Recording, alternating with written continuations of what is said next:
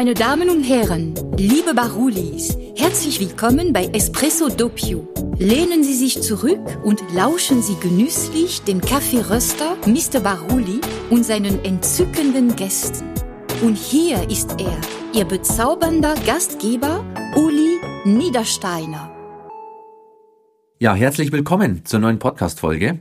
Diese Podcast-Folge, die haben wir schon sehr lang vor, sehr, sehr lang vor, weil es sitzt mir nämlich gegenüber kein geringerer wie der Damian. Uh. Servus. Damian, stell dich mal vor, wer bist denn du, dass die Zuhörer mal hören, wer du bist? Ja, also ich bin der Damian. Ich bin zehn Jahre alt. Und ja, wir wohnen alle in einem Haus. Ach so, ja. Ja, ja, und wir haben schon so lange geplant, einen Podcast aufzunehmen, aber es ist, war, es ist ähm, nie rausgekommen. Und dann haben wir jetzt beschlossen, heute mal einen aufzunehmen. Heute machen wir mal. Jetzt ist der letzte Tag im Jahr. Also es ist der 30. 30. vorletzte Tag, genau.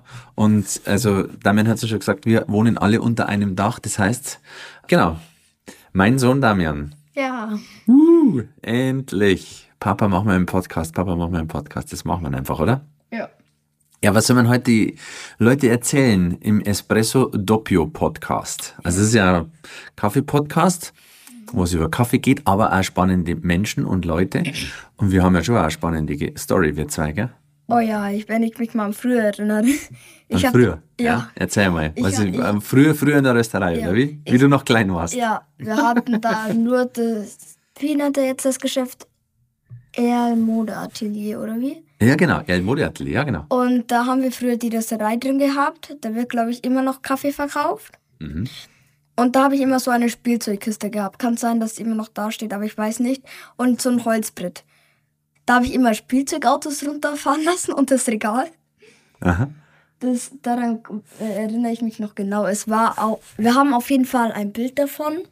Sonst, ich erinnere mich gar nicht mehr an so viel.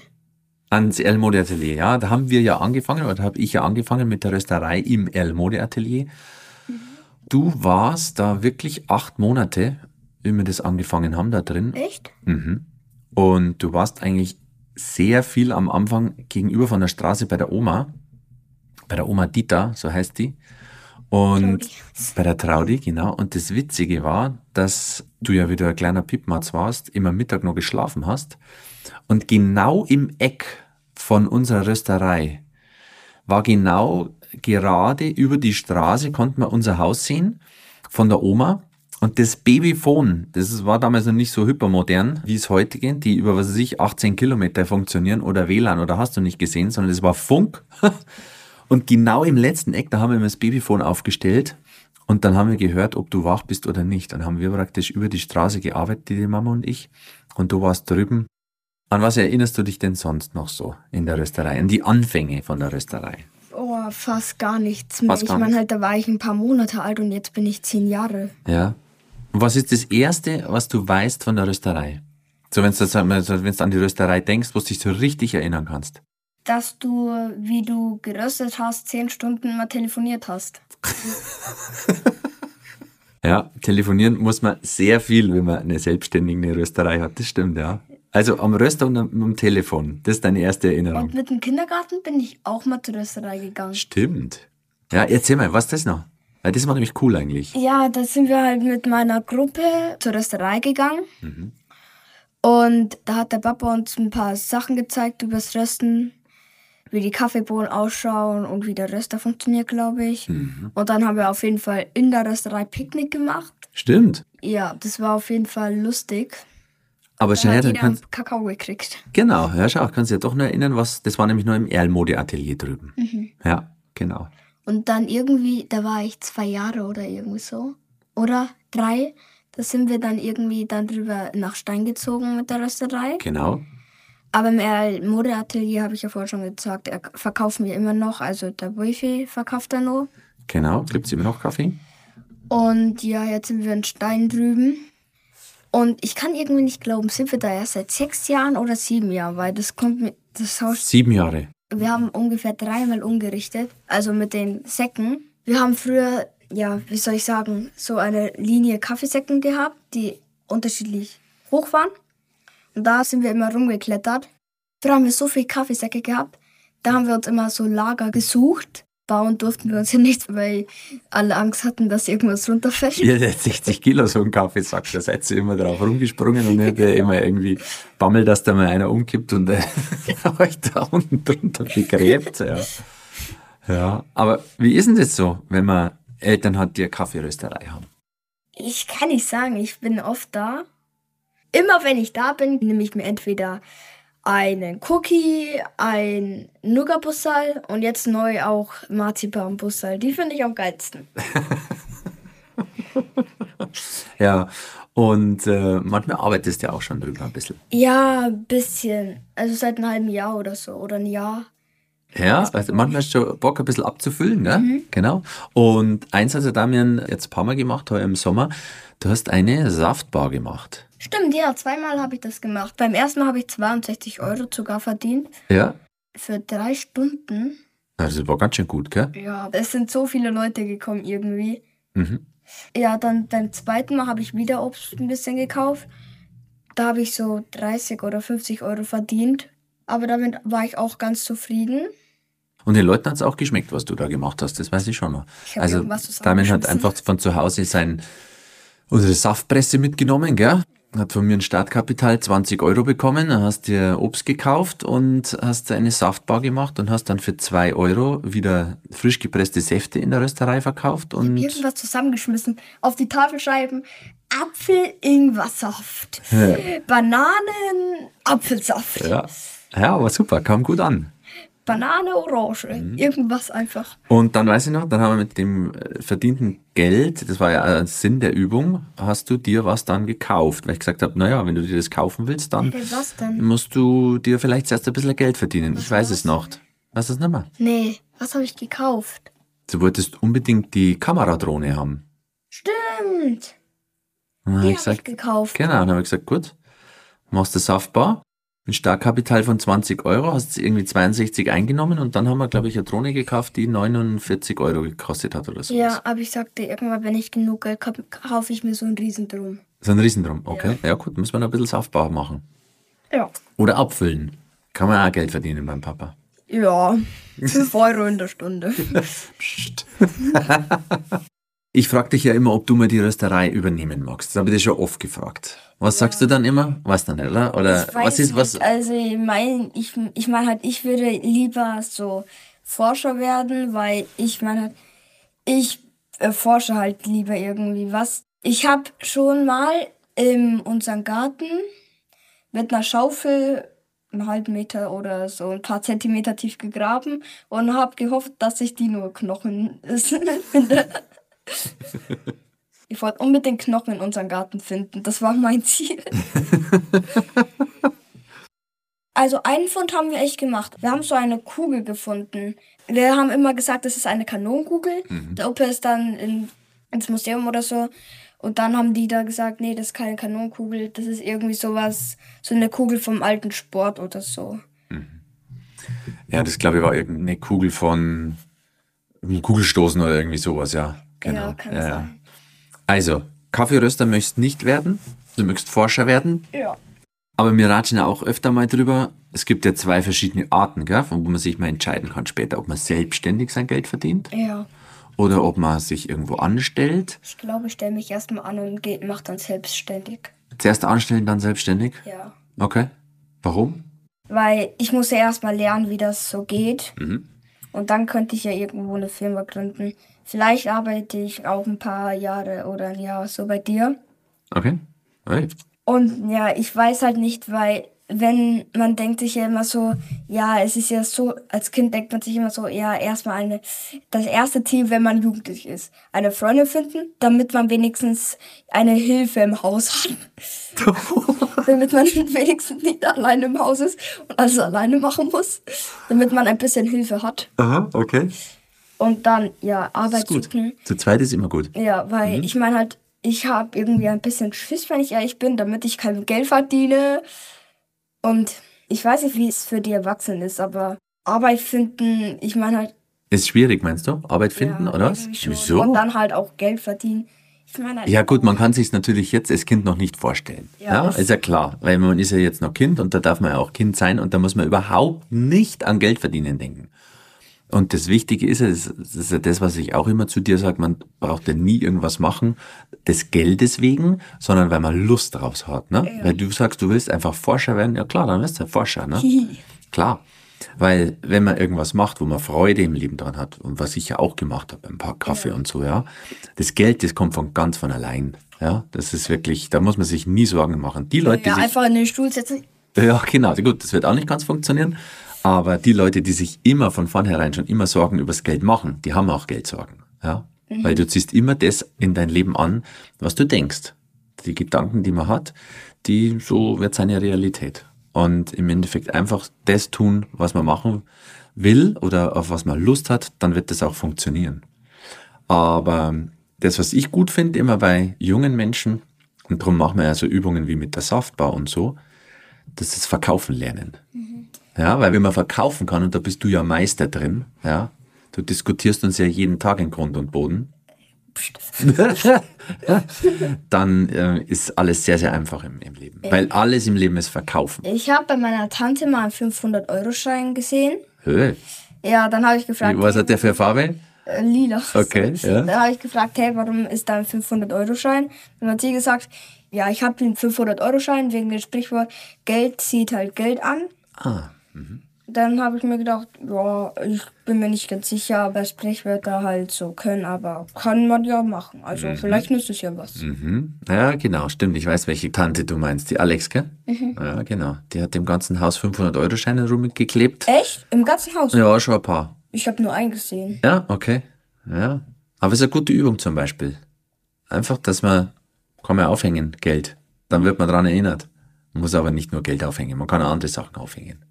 Was weißt du denn eigentlich schon alles über Kaffee und Rösten und, und wie man Ähm, Ich Kaffeerösterei weiß, führt? dass es sehr bitter ist und Ja. mit Zucker auf jeden Fall besser schmeckt. Mhm. Hast du schon mal Kaffee jetzt probiert, oder wie? Mit Zucker, ja. Ja. Wie hat's geschmeckt? Wie schmeckt ein Kaffee für Kinder? Ich habe einmal probiert, ich so in der Rösterei, Papa, machst du mir einen Cappuccino? Du so, bist du dir ganz sicher? Ich so, ja. Dann hast du mir einen gemacht. Ich probiere. War nix, gell? Ja, gar nichts. Na, muss man auch nicht übertreiben. Ich finde das auch noch zu früh, weil ist ja einfach Koffein drin und Koffein geht ja schon ein bisschen auf die ganzen Nerven im Körper und so weiter. Hey, beim Werbefilm habe ich auch einen Spezi getrunken. Ja, Spezi, aber sehr selten. Du weißt, das ist bei uns maximal so im. selten ist es jetzt auch nicht. Ja, aber bei uns gibt's keinen Spezi oder irgendwas daheim. Das hättest du gern, das weiß ich schon. Aber Also das erste Mal in Kreta habe ich mindestens fünf Cola getrunken. so, so. Und zwei am Tag. Mhm. Also wir machen immer Ausnahmen. Im Urlaub gibt's immer eine Cola und wenn ich nicht dabei bin, dann vielleicht da irgendwo ein Spezi, aber ansonsten Koffein ist jetzt für Zehnjährige noch nicht so zu empfehlen, denke ich mal. Ja, drum, das kommt schon noch früh genug. Aber an den Geschmack, wenn man in so eine Kaffeedose mal bei uns rein riecht oder an den Geruch, wie findest du denn das? Es riecht bitter, richtig bitter. Mhm. Ich kann den Geschmack nicht beschreiben, weil ich nichts kenne, das so schmeckt. Also kein Essen oder so. Deswegen kann ich einfach nicht beschreiben, wie es schmeckt. Aber wenn du, wenn du vorhin bei der Rösterei reingehst und es geht die Tür auf, wie ist der Geruch für dich? Es riecht sehr stark nach Kaffee auf jeden Fall. Und ja, in Peru, ich meine halt, ich frage mich, wie die Kirschen schmecken. Schmecken die normal? Oder auch ein bisschen Kaffee? Die Kirschen, gute Frage, Dami. Also die Kirschen, die schmecken, wenn die reif sind, wenn die so, so richtig rot sind, dann schmecken die süß, Geil. aber auch leicht bitter. Ich freue mich schon auf den Sommer, da kann ich es mal probieren. Mhm. Und haben aber so ein bisschen was von Birne, Hagebutte, sowas irgendwie in der Richtung. Okay. Ja, genau. Jetzt tun wir mal den Spieß umdrehen. Was kannst du mir mal ein paar Fragen stellen? Was möchtest du wissen? Wie bist du drauf gekommen, dass du Kaffeeröster werden willst? Was ich davor gemacht habe, das weißt du, oder? Ich so, Kameramann. Kameramann, ja. ja, genau. Ich war einmal im Studio mit dir. Mhm, genau, ja, das weißt du auch noch. Da haben wir noch ein bisschen gedreht. Also, ich habe mal in einer Kaffeerösterei gedreht und da hat mir das so gefallen, dass ich irgendwann dann mal zu mir gesagt habe, das möchte ich gerne als Beruf machen. Weil es einfach mich fasziniert hat. Die Bohne, wie das riecht, wie das schmeckt und diese Sachen. Einmal zehn Cappuccino für den Herrn da drüben, bitte. Hast du eine Frage? Wie hast du es eigentlich so schnell hingekriegt, so eine riesige Firma herzukriegen? Ich meine halt, du warst am Anfang ja im Erlenmode-Atelier. Mhm. Und dann hast du plötzlich so eine riesige Firma gehabt und alles eingerichtet und so und so viele Mitarbeiter gefunden. Mhm. Ich meine, wir sind ja, ja, viele sind es nicht, aber zwölf Stück reichen ja auch. Ja, genau. Heute jetzt, ja, Stand heute sind wir zwölf, genau. Okay, gute Frage. Kannst du es vielleicht erklären, wie man sowas macht? Du warst ja dabei, die letzten zehn Jahre. Also im Endeffekt, es gibt eigentlich nur, nur einen ganz, ganz wichtigen Satz, sag ich mal, ja. Also, du darfst nie aufgeben. Weil in dem Moment, wo du aufgibst und nicht mehr deinem Traum hinterher gehst, sag ich mal, oder da ablässt, dann wird es jemand anders machen. Und es gibt einen tollen Satz, der ist von Manfred Winterheller, bei dem ich lange Zeit immer wieder war. Und der heißt, der, der nicht aufgibt, der kann nicht scheitern. Einfach durchziehen. Egal was ist.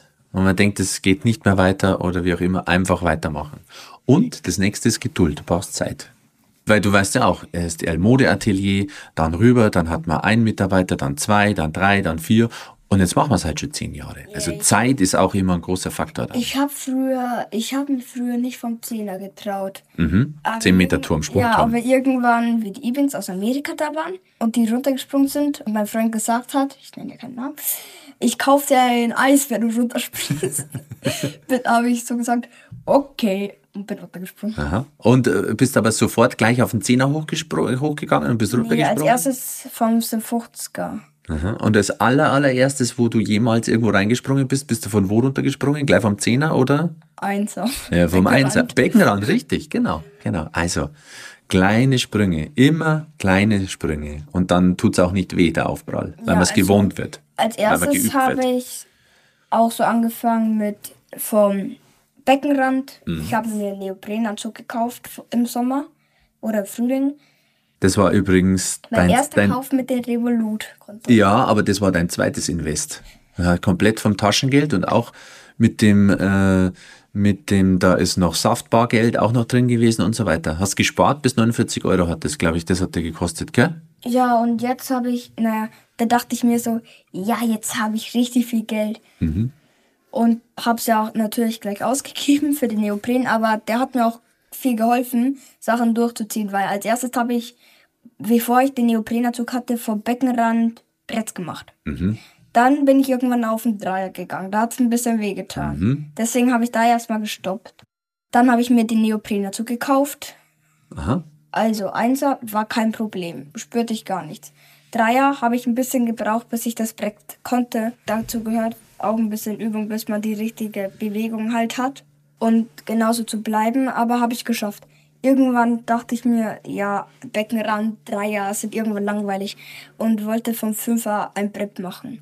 Aber das sah dann, ja, ich traue mich vom Fünfer springen, ich traue mich von fast jeden Turm. Und ja, dann dachte ich mir irgendwann, ja, ich will unbedingt darunter springen. Und dann bist du hoch bis zum Zehner. Das, was du jetzt erklärt hast, wie du vom Beckenrand bis zum Zehner hast gebraucht, dann kamen immer wieder irgendwelche neuen Freunde mit dazu, die dich motiviert haben. Dann hast du ein neues Equipment gekauft, hast den Neoprenanzug gekauft, dass es nicht so weh tut. Das machen übrigens alle bei uns da im Schwimmbad. Also das gab es früher nicht bei uns. Aber Die die, die, ganzen. Weicheier, die haben jetzt einen Neoprenanzug an. Nee, alles gut. Aber genau so baut man Firma auf. Das hast du perfekt erzählt. Ja? Also es ist, baut man eine Firma auf, es ist alles im Leben. Es geht immer, das geht nie gleich vom Ja Zehner. gut, wenn du mich Weichei nennst, dann gehen wir zum Zehner ohne Neoprenanzug und machen Rückenklatscher. nee, danke. ja eben. Na, aber super, genau so macht man's. Und es kommen immer wieder Leute dazu, die dir was zeigen, die dir helfen. Du bist nie allein.